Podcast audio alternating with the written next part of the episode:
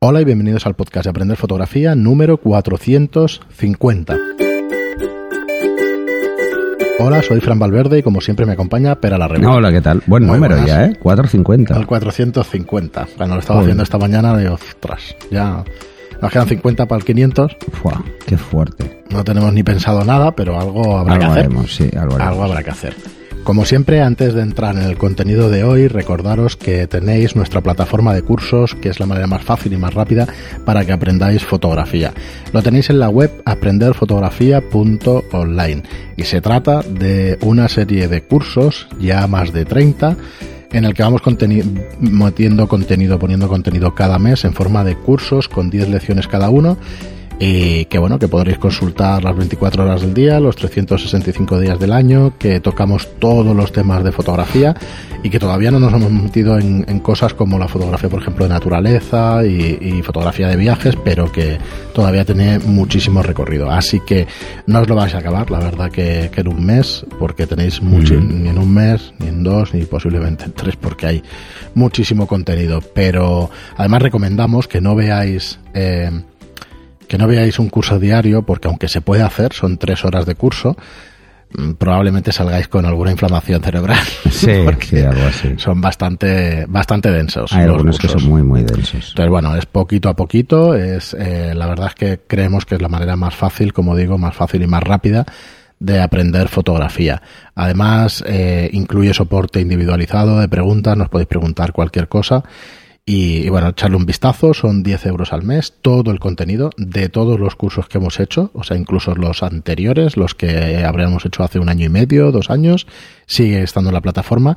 Eh, viene a colación porque hay un par de preguntas de algún oyente que nos pregunta a ver si, si quedan todos los cursos anteriores. Sí, sí, eh, absolutamente Estarán siempre todos. todos. Así que bueno, dale un vistazo que creemos que están bastante bien y recomendamos muchísimo para aprender fotografía, para, para reaprender conceptos que tengáis olvidados. Y, y nada más, ya nos diréis a ver opinión y, bueno, estamos muy contentos con los resultados, la verdad. Eh, tenemos mucha gente y más que pretendemos eh, tener pues, con todo el contenido que vamos subiendo cada mes. Muy bien, Pera, y hoy tenemos un, un programa muy interesante. Eh, hablábamos... Además, ten- teníamos también el, el mensaje que nos envió la fotógrafa.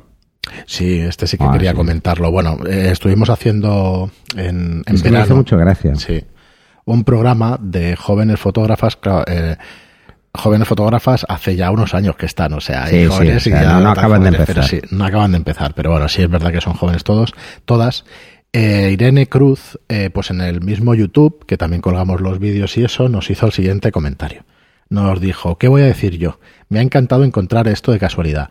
Ya no va a haber más días tristes en mi vida. Solo tengo que ponerme este podcast para sonreír de oreja a oreja.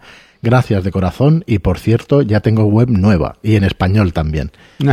Pues os lo dejo en la entrada del programa luego a la nos, web. nos envió un mensaje privado a los dos. eh, por Ese no lo he visto. ¿Eh? Ese lo tengo que leer. Me lo dijiste ayer y eso y no lo... Mm, Bueno, a no lo mí visto. la verdad es que me emocionó mucho. Sí. Eh, me, me pareció todo un detallazo.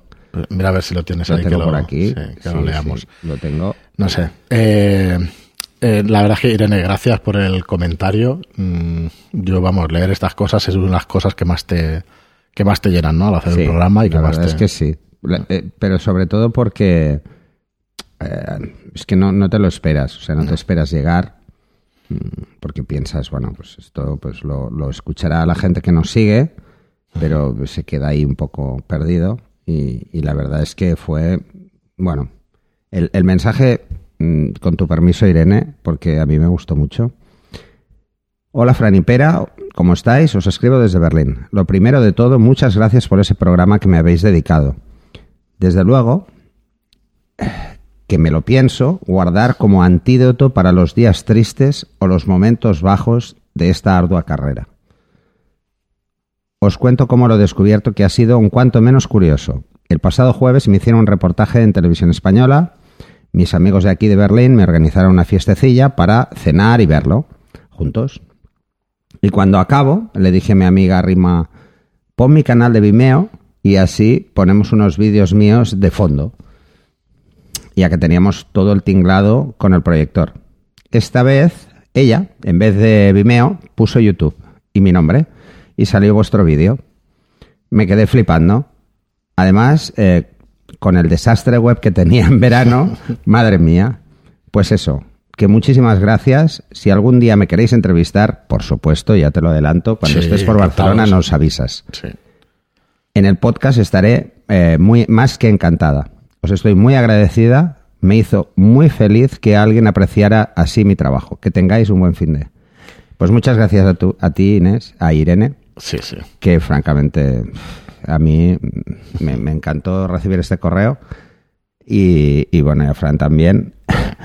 Pero bueno, eso, es, es bastante emotivo en este es poder leer estas cosas y a mí me, me, me deja muy Bueno, yo, satisfecho. yo estaré, pero encantado, no lo siguiente, de que nos expliques muchos de los significados de las fotos, porque Sí. es una de las cosas que a mí, a mí más me Esto, cuestan siempre. me además, esto me es una de las cosas que comentamos. Sí. O sea, que, que estas visiones diferentes Ah. que tienen, cada fotógrafo tenemos la nuestra, eh, sencillamente pues es algo que, que es, yo creo que es muy enriquecedor para la gente que nos puede escuchar, es ver en qué nos basamos, en qué pensamos, cuáles son las cosas que nos motivan más, eh, mm, cómo, aparte de cómo es nuestro día a día, que como tú dices es una ardua carrera, y llevo un tiempo ya, y sí que es ardua, pero independientemente de eso, mm, cómo mm, reencontramos esas motivaciones o cómo las buscamos, muchas veces el, fotógrafo aficionado se bloquea y cree que no podrá hacer mejores fotos porque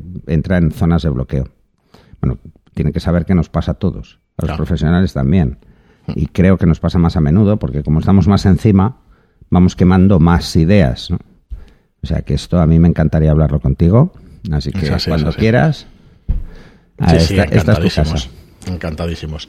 Muy bien, pero pues ya que hemos empezado con este comentario, si quieres seguimos con unos cuantos comentarios que tenemos de, Sí. de los oyentes y ya el, el, el viernes pues hacemos el, monográfico que teníamos preparado. Pues mira, nos llega eh, por email, como no tenemos preparado el programa, igual nos quedamos un poco a medias, pero creo que te podremos dar bastantes consejos sobre este tema. Nos dice Romina Gil, eh, hola, quisiera poder vender mis fotografías, pero no en un banco de imágenes, sino a comprador directo, alguien que las quiera para colgar en su casa. Realmente, pero realmente no sé por dónde empezar. No encuentro información en la web, por eso me encantaría que hicieran un podcast al respecto para saber cómo imprimir las imágenes, si se venden enmarcadas o no, dónde ofrecerlas, cómo se embalan para envío y cualquier dato útil que me puedan aportar. Y ya que estamos, también sería genial un podcast sobre exponer en galerías, cómo armar el dossier o el currículum vitae, etcétera. O el CV, supongo que es currículum vitae. Eh, muchas gracias, saludos desde Buenos Aires. Hay Pues, mucha, mucha tela que cortar. Aquí hay este muchísimas cosas a decir. A ver, en primer lugar, si tú lo que quieres es vender tus fotografías mm, directamente sin pasar por banco de imágenes, o te ¿eh? montas una tienda online o lo tienes difícil. Entonces, ¿dónde vas a tener que dedicar muchas horas? No solo en montar una tienda atractiva, donde puedes mostrar tus fotografías con precio y que la gente las pueda comprar directamente, Eh, en- independientemente de opciones, sino que vas a tener que dedicar muchísimo tiempo a marketing, a vender, a llevar a la gente a esa A web para que te las compre. A que la gente ahora- llegue, que eso es, es quizá lo más difícil. Sí, si quieres tocar el tema de los marcos, de las impresiones y eso, opera, yo puedo tocar un poco el tema de, de cómo lo haría pues para dirigir a la gente hacia Sí, su bueno, yo web. creo que, aunque que- no, no es fácil, ¿eh? ya yo te creo que avanzamos el que no es curso de fácil. marketing para fotógrafos Te va- es de va- te va obligado. Sí, de obligada mm, revisión. Esto por un lado. Y por otro lado, hay de todo, es depende del mercado. ¿eh? Hay mercados que te piden un tipo de fotos y otros mercados te piden otro tipo de fotos. Eh, yo lo que te diría es que no sé el tipo de fotografía que haces, ¿eh? pero imagínate, haces paisajes. Pues bueno, probablemente los paisajes de Argentina sean muy atractivos para la gente que no vive en Argentina. O sea, tienes que dedicarlo mucho más al mercado exterior. Eh, aunque Argentina es enorme, entonces la variación es importante, ¿no? Esto sería quizá lo, lo más complejo, el, el cómo llegar a un mercado objetivo y que ese mercado pues le guste tu tipo de fotografía para tener en el salón. No es fácil, no es nada fácil. Yo creo que más o menos todos lo hemos intentado de alguna forma, aunque no tan directamente. Yo, por ejemplo, me lo llegué a plantear eh, cuando vía web me pedían fotos. Me pedían, no, esta foto me gusta, ¿no? O sea, me gustaría tenerla en, en la habitación o en el salón. Y entonces empiezas a, a preguntarte, bueno, Bueno, aquí te- ¿cuál sería el problema más serio que tienes. El problema más serio que tienes es que, que quieres llegar a público generalista. Entonces, si quieres llegar a todo el mundo, o eres Nike, o eres una empresa hiper importante, Coca-Cola, Nike y todas estas, o es imposible llegar a todo el mundo. Entonces, ¿qué tipo de fotografía haces Mm. y a qué público te quieres dedicar Sí, o a, a quién veces eso quieres es, llegar? quizá es lo más difícil. Es lo más difícil. Entonces, Bien. supongamos que lo que haces es fotografía de newborn, de recién nacido. Pues yo te diría que te fueras directamente a enseñarle tu trabajo a todas las casas eh, tipo prenatal, tipo a todos los sitios, todas las tiendas donde pudieras encontrar ese público que le atrajera eh, esas fotos. Entonces, vendérsela a tiendas directamente para que te pudieran coger esas impresiones. Complicado lo veo, ¿eh? Y ahora mismo es una lluvia de ideas y tal. Mira, pero... te, te diría que además hay mucha gente que puede comprar una fotografía tuya porque le gusta, pero eh, necesita tener claro algunas cosas, ¿vale? De entrada. El formato en el que es más interesante enviarlo es impreso, pero no enmarcado. De entrada porque sale carísimo y probablemente la persona que lo reciba, pues el marco igual no le gusta. Y tú quieres reducir costes en el marco y la otra persona no, entonces lo va a tener que tirar y eso ha subido el precio de forma tonta, ¿no? Sí, normalmente en un rulo En rulo. y ya está. Otra de las cosas que debes plantearte y que quizá es mucho más interesante, supo- todo dependiendo del tipo de fotografía que hagas, ¿eh? es que, por ejemplo, el número de copias que vas a hacer sobre cada fotografía sea limitado. Me explico. Que hagas tres formatos, tres tamaños, por ejemplo, básicos. ¿eh? Si alguien quiere un tamaño más grande, más pequeño, pues eso eh, que lo pregunte. Haces tres tamaños y, por ejemplo, del tamaño más pequeño, pues dices que vas a hacer 10 copias y no vas a vender más de 10. Del tamaño medio, pues 5 y del tamaño grande, 2.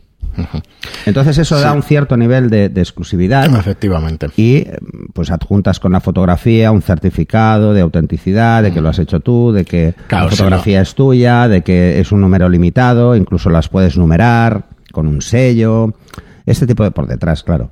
Eh, este tipo de cosas al que colecciona fotografías de personas que cree que tienen un cierto potencial, que hay algunos, hay bastantes más de los que la gente se cree. Hay muchos y además es Hay un mercado mundial. ¿eh? Es Esto un te lo mercado tienes mundial. que plantear Entonces mundial. es gente sí. que colecciona fotografías que le llama la atención, pero que necesita unos mínimos. ¿eh? Aquello de decir, bueno, pues es que esto realmente va a ser exclusivo o, o bastante exclusivo, ¿no? Mm, a mí me han llegado a pedir una cosa, además me lo pidió un amigo y me hizo mucha gracia. Eh, Se, se había puesto en el salón una cortina veneciana, que es de Madrid, es un amigo de Madrid, que trabajaba en mi equipo, y se había puesto una cortina veneciana enorme en el salón y quería eh, una fotografía, una panorámica de la ciudad de Barcelona, porque es un enamorado de Barcelona, en esa cortina veneciana. Y entonces la hicimos. Claro. ¿eh? Y, y eso le hizo mucha gracia, porque dice que cada día descubría algo nuevo de la ciudad. Pues una señora tendiendo la ropa, o ¿sabes? además una panorámica que hice desde la montaña de, bueno, desde Colserola, desde el Tibidabo. Pues este tipo de cosas pueden ser interesantes para algunas personas. Si vas por el lado que me parece bastante razonable lo que dice Pera, pues ahí ya tienes tu público objetivo, coleccionistas de fotografías. Eso es, la verdad es que hay gente muy interesada, ¿eh? sí. O sea, a mí me han llegado a pedir fotografías eh, para decorar un- una casa de vacaciones. O sea, por tener fotografías, pues, diferentes, por decirlo de alguna forma, ¿no? Una de las cosas que llamó mucho la atención, por ejemplo, fue la serie que hice de, de multiexposición. Llamó mucho la atención. O el chaval de la escalera. Esa foto, no sé por qué, eh, ha tenido mucho, mucho éxito, ¿no? En ese sentido. Pero, Te tienes que plantear- pero, eh, no es mi caso el, el que tú planteas, que es ir a vender, no, no era mi objetivo. Porque esas fotografías son, son para mí, o sea, son proyecto personal. Bueno, entonces, por hacer un resumen, punto número uno, ¿qué tipo de fotografía haces? Mm, Punto número dos, ¿a quién puedes ofrecerle a partir de ahí? Que básicamente, si ponemos ese ejemplo, sería coleccionistas de fotografías. Eh, olvídate lo que te he dicho antes del ejemplo de Newborn, que quizás no sea, no sea el mejor ejemplo. Yo creo que cuadra bastante mejor el que acabas de poner de, de decir, bueno, vamos al mercado de los coleccionistas de fotografías. Sí. Entonces ahí, para hay- poder enseñar ahí- te diría que hay. De los coleccionistas de fotografías, hay tres tipos. O sea, bueno, hay tres tendencias muy, muy definidas. Mm. Lo que es la fotografía mm, conceptual, o sea, muy mm, buscar Abstracta. situaciones como muy extrañas, donde no aparecen personas, simplemente juegas con líneas, que hablaremos en el siguiente programa de este tema. que tienen muchísima fuerza y pueden ser de todo tipo, desde paisaje urbano a cualquier cosa, o incluso desnudo, por ejemplo, pero muy artísticas, muy, muy llevadas al extremo, no, al extremo explícito, ¿eh? sino al extremo de que no se acaba de ver bien bien qué pasa. En ese sector estarían pues estas de multiexposición que, que llamaron la atención, que están en mi web, las podéis ver. Eh, aunque son muy sencillas y hace ya como 12 años. Sí, pero tienen esas características. Muy, muy sencillas. El segundo grupo es el coleccionista de paisajes, paisajes del mundo. O sea, hay mm. gente que tiene obsesión por tener en su casa fotos de paisajes, pues que no va a ver frecuentemente o que no que tiene difícil ver o incluso de lugares que ha visitado y que no ha podido hacer foto y que le gustaría tener un recuerdo. Y el tercero, que es muy fuerte, por ejemplo, en el mercado asiático, y ahora vais a decir, hostia, vaya burrada. Pues sí, es una burrada. Eh, es el coleccionista de desnudos. Es muy bestia ese mercado, sobre todo en Japón. Eh, en Japón precisamente por el hecho de que, bueno, culturalmente los, las estéticas son tan diferentes que llama mucho la atención la, la occidental. Mucho, mucho la atención. Entonces, yo sé de fotógrafos que se dedican solo a hacer este tipo de cosas, o sea, a vender fotografías de desnudo artístico, sobre todo son artísticos, ¿eh? ¿eh? y que tienen mucho éxito fuera. Mira, uno de los exponentes quizá del desnudo artístico con, con éxito a la hora de, vender ese tipo de fotografías, que las hace como proyecto personal, es André Brito, que es un fotógrafo portugués. Eh, muy bueno, yo siempre lo he puesto como uno de los referentes del desnudo artístico porque es francamente bueno, creo que hizo un calendario Pirelli o participó en uno. Eh, es un tío que tiene un gusto estético impresionante y mm. que pero sí que tiene una línea muy definida o sea todas todas sus modelos todas las modelos que aparecen son o bailarinas o gimnastas entonces busca eh, una estética muy determinada pero por ejemplo en Barcelona existe otro fotógrafo es que no recuerdo ahora el nombre que también lo hace y trabaja mucho con el, trabajaba al menos antes cuando yo lo, cuando yo sabía de él con el mercado asiático entonces pensar es, es diferente, ¿no? Eh, tenéis ahí como tres mundos como muy diferenciados y al mismo tiempo hay algunos nexos de unión entre ellos. O sea, podrías llegar a, juntar esas tres cosas. Sí, sí, es así. Eh, como dice Pera, entonces, para poderlas vender, yo te, llevaría al curso de, marketing, el último que hicimos de cómo convertirte en fotógrafo profesional, porque precisamente se tratan todos estos temas. Bueno, y el otro la también, clave, el, otro tema web y todo esto. La clave es cómo llegas a tu público objetivo. Cómo segmentar ese público para llegar a cómo llegas y cómo, cómo se lo presentas para venderle. Para, pero es que la clave es cómo llevas a esa gente a tu web. Mm. El resto prácticamente te diría que está hecho. Si no, esto no, son mil euros la verdad es que la pregunta que, que bueno, depende, ¿eh? Porque sí, igual, ¿eh? sí, por eso y depende también del tema de las exclusividades y del éxito que tenga tu fotografía. Mm. Puedes intentar sondear el éxito de tu fotografía en, en otras redes sociales como Instagram ver cómo, mm, cómo reacciona la gente, ¿no? Y entonces puedes darte una idea de, mm. no tus amigos, ¿eh? sino eh, la gente en general, pero tus amigos siempre te ponen like y esas cosas, ¿no? Esta, la verdad es que tu, tu mensaje da para mucho, ¿eh? Mm. La siguiente parte es el tema de exponer una galería. Aquí hay dos opciones, básicamente. O pagas a la galería para exponer. Que se hace. Que es lo que se hace y hay diferentes modalidades de pago. Eh, si expones para vender, el, cuál es el porcentaje de la galería más el dinero que tú aportas como fijo en el caso de que no haya ventas o este tipo de cosas, que esto cada galería es diferente. Esta es una. O hacer que quieran exponer tu trabajo. Eso ya es muy difícil, tremendamente difícil. Eso podrás hacerlo en una, en una exposición más abierta, donde hay igual 20 fotógrafos o 30 fotógrafos y hay 4 o 5 fotografías de cada uno. Ahí puede ser más fácil, pero les tiene que encantar tu trabajo, si no, no lo van a hacer. Es mucho más fácil exponer en unos países que en otros. Por ejemplo, en España es más difícil que en Inglaterra, por ejemplo. Eh, porque hay más, se hacen más cosas. En Londres se hacen muchísimas, eh, hay muchas galerías. Y en ciudades pues, como Berlín o en ciudades mm, donde el existe un carácter cultural mucho más marcado que aquí. Y no solo de foto, de todo. Y no solo de foto. Te darás cuenta de que el mercado es como mucho, más fácil, incluso en Nueva York, porque hay muchísimo. Está valorado, perdón. Y además, por ejemplo, en Estados Unidos lo que pasa, y en Nueva York en particular, lo que pasa es que los fotógrafos mm, de fuera de Estados Unidos suelen llamar bastante la atención, porque la visión es diferente, ven el mundo de una forma ligeramente diferente o muy diferente, y eso les gusta, ¿no? Es lo mismo que pasa en Londres con los fotógrafos latinos o con los fotógrafos mm, de la franja mediterránea, que suelen tener más facilidad para exponer.